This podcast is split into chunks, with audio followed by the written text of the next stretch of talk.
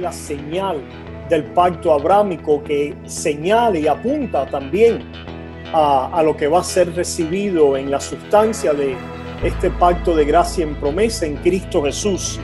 Pero nosotros vemos en medio de este pacto la promesa que está siendo anunciada, la promesa de evangelio, de gracia que está siendo anunciada a través de la simiente. El Señor ha tenido presente tener una tierra, un pueblo, una nación y un rey. Y, y, vemos que eso se va moviendo por todas las escrituras. El Señor va trayendo al pueblo diciéndole, hay una tierra que te quiero dar, hay una nación que quiero formar. Habla de una singular, un final singular, que viene siendo Cristo. Y a través de estos sombras y tipos nos va a indicar la herencia que vamos a recibir en la fe. Bienvenidos a otro programa centrado en el Evangelio, donde un grupo de pastores y maestros de la Iglesia Bautista de Tamiami nos damos cita con el propósito de que la conversación acerca del Evangelio, de la gracia de nuestro Señor Jesucristo, nunca termine. En el programa anterior comenzamos a ver una figura que es clave en lo que es la articulación del pacto de gracia en el Antiguo Testamento. Ya hemos visto cómo después del pacto original, el pacto de obras, el pacto de la creación con el primer Adán, Dios entonces promete traer la bendición escatológica de vida, de inmortalidad, de gloria, de vida eterna al ser humano que ahora se ha convertido en un pecador, pero ahora lo va a hacer a través de un pacto diferente. Esto es el pacto de gracia, anunciado allí en el huerto del Edén después de la caída, pero después articulado de una manera más expandida, con más claridad, con la presencia de una serie de elementos que le podemos llamar aquellos tipos que van preanunciando, prefigurando en el Antiguo Testamento lo que va a ser cumplido y realizado en Cristo Jesús. Con eso en mente habíamos comenzado a ver esta figura de Abraham, el pacto con Abraham. Y habíamos visto y queremos recapitular hoy para venir uh, en el programa de hoy a ver la señal de este pacto en promesa uh, que Dios le da a, a, Abraham. Queremos ver la señal del pacto abrámico que señala y apunta también a, lo que va a ser recibido en la sustancia de este pacto de gracia en promesa en Cristo Jesús. Pero recapitulemos lo que le ha sido prometido a Abraham, a esta figura, cómo es que le es prometido y cómo es que Abraham uh, recibe esta promesa. Nosotros vimos ya en Génesis capítulo 12, donde dice versículo 1, pero Jehová había dicho a Abraham, vete de tu tierra y de tu parentela y de la casa de tu padre a la tierra que te mostraré y haré de ti una nación grande y te bendeciré y engrandeceré tu nombre y serás bendición. Bendeciré a los que te bendijeren y a los que te maldijeren maldeciré y serán benditas en ti, benditas en ti todas las familias de la tierra. Estas promesas se repiten en el capítulo 15 de Génesis. Cuando dice versículo 4, luego vino a él palabra de Jehová diciendo, no te heredará este, sino un hijo tuyo será el que te heredará.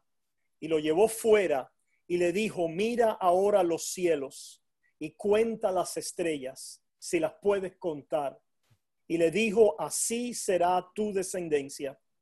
Y creyó a Jehová y le fue contado por justicia. Hermanos, si podemos ahí, me ayudan a recapitular algunos de estos elementos que tienen que ver con la, los cumplimientos en el desarrollo de esta promesa a Cristo en la historia antiguo testamentaria. ¿Cuáles son las cosas que Dios le promete a Abraham? Pastor, me hace pensar primero en el nombre de Abraham.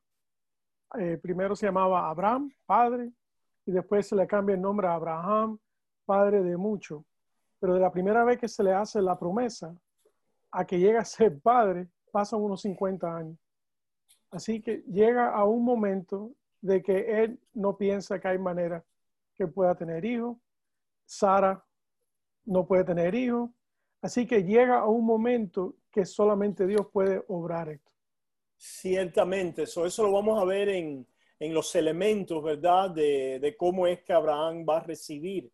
Eh, pero el mismo nombre, pastor, ya que mencionaste el nombre, para ir con la pregunta esta introductoria, ¿qué es lo que sugiere este nombre en términos de lo que Dios le promete a Abraham? La, la promesa de, de, de, ser padre de mucho, de, de mucho. Sí, correcto. De, una, de una gran multitud y el Señor, mira el cielo, mira la arena. Como no puedes contar esto, no tienes idea de lo que va a ser esa descendencia, pero habla de una singular, un final singular que viene siendo Cristo después. Por supuesto. ¿Alguien yo, más? Yo, sí. Quiero, quiero, eh, retornando un momentico otra vez a Génesis 12, yo veo como un movimiento progresivo de Génesis 12 a Génesis 15. En Génesis 12, él le dice, y haré de ti una nación grande. Uh -huh. Pero una nación sin descendiente no tiene sentido. O sea, que yo voy a ser una nación grande. Ahora, más adelante, ya en el 15 dice, y lo llevó fuera y le dijo, mira ahora los cielos y cuenta las estrellas. Si las puedes contar, o sea, que está hablando de un número de incontables, mm, mm. de incontables. Sí. Eh, y le dijo, así será, después veremos tu descendencia singular. Uh -huh. es que, yo quiero a, aclarar un momentico, pastor, la singularidad de esa promesa, de ese, de ese pacto. Como dice después, vamos a ver después el apóstol Pablo, habla de que no son muchas, es una sola descendencia porque haya no, no podemos hablar de que hay varias descendencias en el caso de Abraham, es una sola descendencia innumerable. Entonces aquí ya estoy viendo el movimiento progresivo del pacto abrahámico. Me le promete una nación, como yo te voy a prometer un lugar, una nación, pero ahora le está diciendo, esa nación va a estar constituida por un innumerable número de personas. Excelente. Y ese innumerable número de personas es, va a ser tu descendencia. Ahora, después veremos qué características uh -huh. deben cumplir la, los, vamos a decir, las estrellas. Claro. Para, confirma, para formar parte de la descendencia de Abraham. Amén. Vamos y a ir allá. Vamos a ir allá. Es, vamos sí. entonces, entonces hemos concluido de que hay eh, promesa de la singularidad de una simiente, eh, que hay promesa hacia una nación, ¿verdad? Pero también, como bien señala Wilfredo, eh, descendencia después numerosa, incontable, que va a salir, ¿verdad? De esta simiente y que va a constituir esta, esta nación. ¿Alguien más quiere señalar algo de lo que hemos visto sí. aquí? Eh, los elementos, los elementos que, de que, que estamos hablando, de, manera general, ya lo hemos, los hemos mencionado, pero el Señor le promete a Abraham, le promete tierra. Ajá. El Señor le promete eh, una nación a través de, de, su simiente.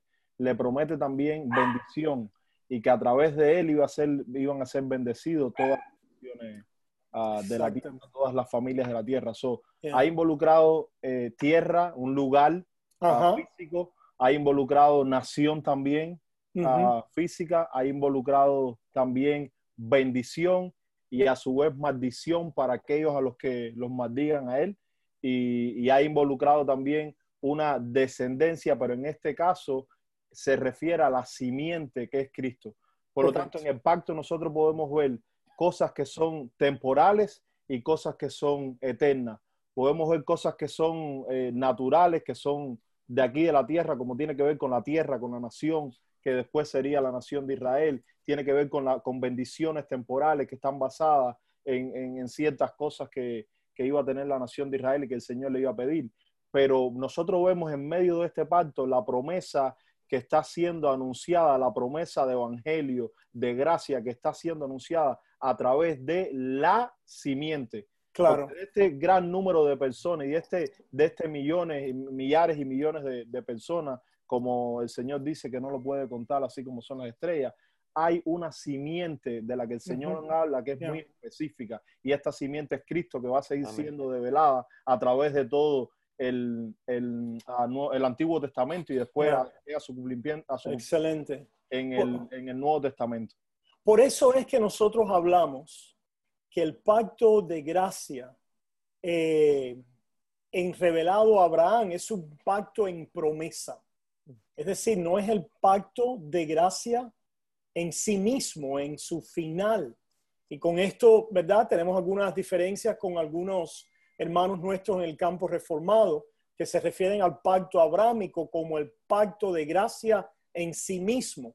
Y yo creo que es más apropiado hablar del pacto de gracia en promesa a Abraham, lo cual quiere decir que esta promesa va a tener un desarrollo, ¿verdad? A través de la historia antiguo testamentaria, va a tener una evolución, va a tener un desarrollo y una revelación gradual que se va a ir abriendo a través de las escrituras del Antiguo Testamento en cumplimiento finalmente en el pacto de gracia, en la sangre del Cordero, en Cristo Jesús, que es la sustancia misma de este pacto en su cumplimiento y realización. Queremos sugerir aquí un lenguaje que ha sido de, mucha ayuda, y es que en la figura de Abraham comenzamos a ver tipos, aquellos tipos de toda promesa, de todo aquello que va a ser cumplido y entregado en Cristo Jesús a un pueblo, que es como ustedes ya han señalado, ¿verdad? Han hablado de eh, simiente, descendientes, tierra, nación. Podemos incluir ahí, también vemos, creo que Génesis 17, no me acuerdo ahora por qué capítulo, que también se habla de reyes que saldrán de ti. So, todos estos elementos son tipos que apuntan, que prefiguran, que anuncian y preparan el camino para la venida del Mesías, para la venida del cumplimiento de las promesas dadas a Abraham. ¿Qué creen ustedes de, de estos tipos y la importancia de ellos en el Antiguo Testamento? La importancia de poder discernirlos como tal. Es decir, que los tipos no es el final y la sustancia misma y eh, vamos a decir el destino final de la promesa. So, ¿qué quisieran eh, elaborar algo al respecto? Sí, yo- sí, adelante. Hay algo, hay algo muy importante eh, que, que nos puede servir no solo para, para la lectura de, de- de la Biblia y para nuestro estudio, sino para nuestra vida cristiana en sentido general. Y tiene que ver con Cristo como centro de toda la escritura. Cristo como centro de, de todas las escrituras, porque cuando nosotros miramos a- al Antiguo Testamento y nosotros vemos estos tipos, nosotros podemos ver, por ejemplo, si vamos a esa promesa hecha a Abraham, nosotros podemos ver que en Cristo Jesús hay una tierra que es mejor, es una nueva tierra, un nuevo cielo. Hay una nueva nación que es mejor que la nación de Israel, forjada de, los- lomos de Abraham. Hay entonces una, mejor, ah, una mejor herencia que la herencia de los israelitas. So, hay una nueva tierra, un nuevo cielo, una nueva nación, un nuevo templo, un nuevo lugar, un nuevo, eh, un, un nuevo mundo donde nos vamos a encontrar con el Señor para siempre a través del antitipo que es Cristo, el cumplimiento de todas estas cosas que han sido prometidas. So, hay un mejor y ese mejor es Sí. Cristo Jesús, quien es el verdadero mediador. Hay un mejor, hay un final, hay un destino final. Adelante, algo más que quieran añadir. No, iba a decir que también lo que, como lo que dice Rula, ¿no? Eh, la mirada escatológica, Ahí, ¿no? Donde, donde Dios en su infinita misericordia a través de estos sombras y tipos nos va a indicar la herencia que vamos a recibir en la fe. Le dicen el padre de la fe porque ahí es donde, donde Dios nos quiere llevar, ¿no? A la fe en la persona y la obra de Cristo, que es la simiente, y de ahí todas estas cosas caen en su lugar, en la mirada pactual que le podemos dar al entendimiento de la, de la palabra. ¿no? Sí, yo quisiera, adelante Wilfred, porque ibas a añadir Más- algo sí, después. más, más o menos eh, yo analizando, ¿no? Como viendo la, la visión escatológica, como decía Luisito, de que el Señor ha trazado desde un inicio, como decía Rublán también, el Señor ha tenido presente tener una tierra, un pueblo, una nación y un rey. Y, vemos que eso se va moviendo por todas las escrituras.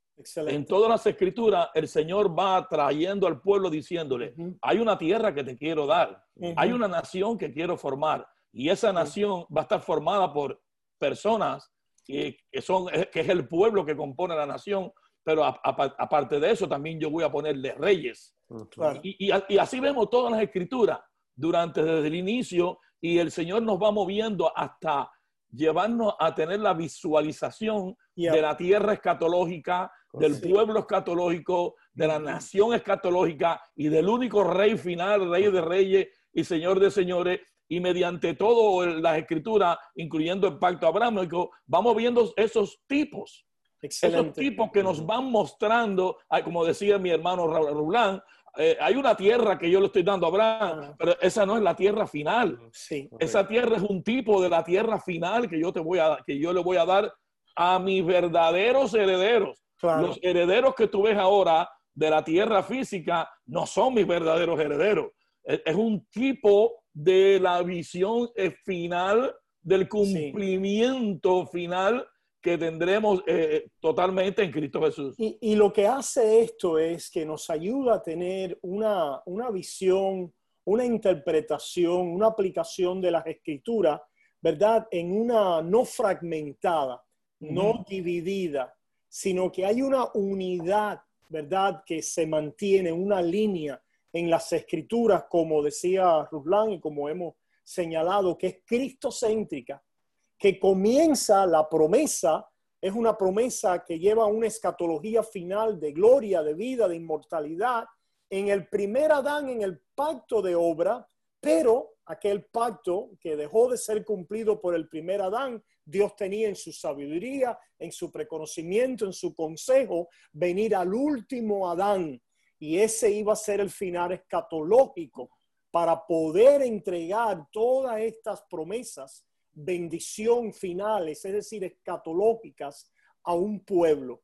Y eso iba a ser a través de un mejor mediador, de un mejor pacto, de mejores promesas, como ustedes todos han ah, señalado. Pastor, quisiera agregar que también se puede contrastar y verificar eso históricamente que se está desarrollando. Desde el principio estamos señalando a Cristo. Si Adán hubiera tomado de la mata de, de la vida eterna, se, hubiera hecho ya. Pero fíjense, Adán no es, perfecto, Adán no está en un estado glorificado, él tiene que ir afuera de él mismo, hacia esa mata que representa a Cristo para lograr eso y no lo logra. Entonces vemos las promesas a través de, personas como, como Noé fracasa, Abraham fracasa, las doce tribus fracasan, la nación fracasa, la tierra que le dieron fracasa, porque sin Cristo no podemos hacer nada de esto. Y el fin de todo esto, bueno, bien y perfecto, es en Cristo. So hay un desarrollo exacto, hay un desarrollo tipológico. Es decir, es decir, la otra manera de decir esto es que hay una anticipación del mediador que es prometido en Génesis 3.15. Así es. Y de toda bendición que Dios quiere traer a nosotros a través de este mejor mediador, a través de, esta figura final representativa federal que va a obrar a nuestro favor, cumpliendo los términos del pacto de obra, pero para mediar a pecadores y a un pueblo a través de los términos del pacto de gracia, que como hemos dicho y vimos después en el capítulo 15 ah, de Génesis, que es prometido a Abraham aquel juramento. Recuerdan el significado las características de aquel juramento, eh, Dios pone a dormir a Abraham, Abraham no participa en, allí presente, Abraham cae en este, vamos a decir, visión de tinieblas, de temor, de juicio, porque eso es precisamente lo que sucede en ese caminar de la antorcha, del humo, de la presencia de Jehová en juicio, ¿verdad? Eh, sobre el pecador. Sin embargo, a través de alguien que caminaría, que tomaría ese juicio, que tomaría sobre sus espaldas la ira de Dios para poder entonces mediar el cumplimiento de estas promesas a Abraham y a toda su descendencia en la manera del pacto de gracia. Esto es a través de la fe, recibiendo lo que Dios ha cumplido, lo que Dios ha realizado en el mediador a nuestro favor. Pues lo que queremos hacer es comenzar a echarle una mirada al Nuevo Testamento, a mirar este cumplimiento. Pero en esto nos quedan un par de minutos y quería recordar en este aspecto que hemos resaltado hoy, ah, en la promesa que eh, nos presenta un avance tipológico, un avance, una anticipación del mediador y todos los tipos de las promesas en este pacto de gracia, nos dice el Señor en Lucas 24 y les dijo, versículo 44, estas son las palabras que os hablé, estando aún con vosotros, que era necesario que se cumpliese todo lo que está escrito de mí en la ley de Moisés, en los profetas y en los salmos. Y aquí el Señor comprensivamente abarca toda la escritura diciendo, como dice, como dice el Señor en otro pasaje en los evangelios, toda la escritura testifica de mí. Y esta es la manera en que el Señor había, eh, ¿verdad?, ah, preparado el camino y revelado de antemano el camino de revelación a Cristo Jesús para la salvación de un pueblo a través del pacto de gracia. Algunos eh, pensamientos finales breves para terminar este programa que quieran añadir. yo, nada más, yo nada más quería añadir algo que es muy marcado, es una diferencia muy marcada que, es importante para lo que vamos a seguir viendo, y es que si nosotros miramos nuevamente al pacto con, con Adán, es decir, el pacto de obra, y nosotros miramos este, este pacto de gracia en promesa en, en Abraham, nosotros podemos ver que a Adán el Señor le dice, multiplícate, fructifícate. Sin embargo, a, Abraham le dice, haré de ti. No, Adán tenía que mm. hacerlo. Correcto. Pero Abraham, yo soy quien lo voy a hacer. Excelente. hay, una, hay una diferencia muy marcada. Adán tenía que hacerlo, Adán tenía que multiplicarse, Adán tenía que fructificarse, pero a ti, Abraham, yo soy quien voy a hacer de ti una gran, una gran nación. No lo vas a hacer tú, soy yo, no tú.